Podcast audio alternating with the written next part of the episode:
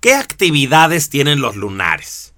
Bueno, primero que nada, los lunares disfrutan de la soledad, de su tiempo y de su espacio.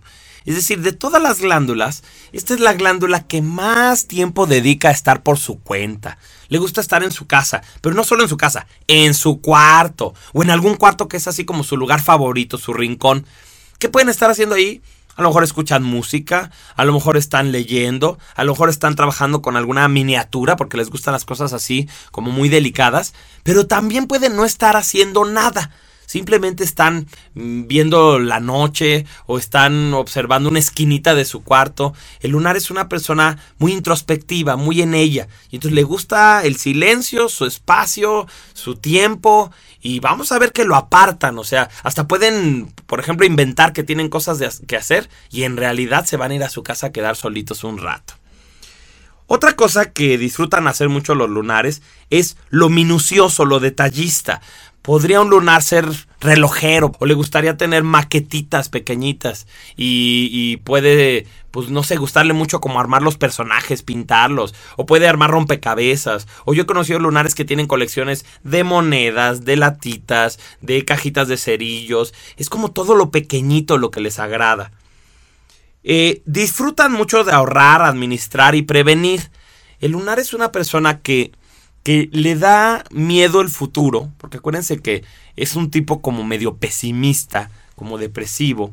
Como le da miedo el futuro, es una persona muy ahorrativa, es una persona que por si cualquier cosa, pues guardan un dinerito, lo apartan y por eso es que no cambian de ropa, de carro, de casa, porque prefieren estar como prevenidos si es que algo sucediera después. Sí llegan a ser tacaños incluso, pero en su lado positivo son los mejores administradores. Si tú estás casado con una persona lunar o si tu socio de la oficina es un lunar, pues excelente porque va a ser una persona muy ahorrativa, no va a gastar en cualquier cosa. Incluso cuando tú tengas ese como impulso de gastar, va a llegar y te va a desanimar, te va a decir algo así que vas a decir, ay, de veras no lo necesito.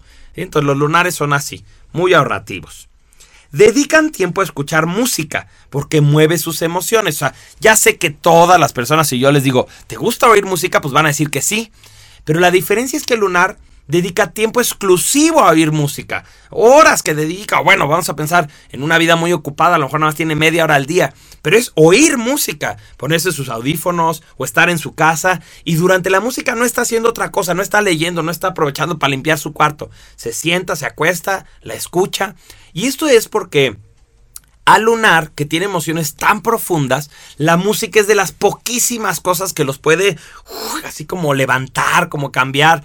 Ahora, no te creas que el lunar escucha música así muy positiva. Al contrario, como que normalmente si se siente medio de, depresivo tristón, escucha algo muy triste como para tocar fondo. Y ya que, ya que no puede estar más mal, entonces ahora sí escucha una música positiva que lo levanta y que lo hace resurgir. Por eso a los lunares es a los únicos que les decimos melómanos. A todas las personas nos gusta la música, pero el lunar de veras tiene así como una como un lenguaje, como una comunicación con la música que ningún otro endotipo tiene.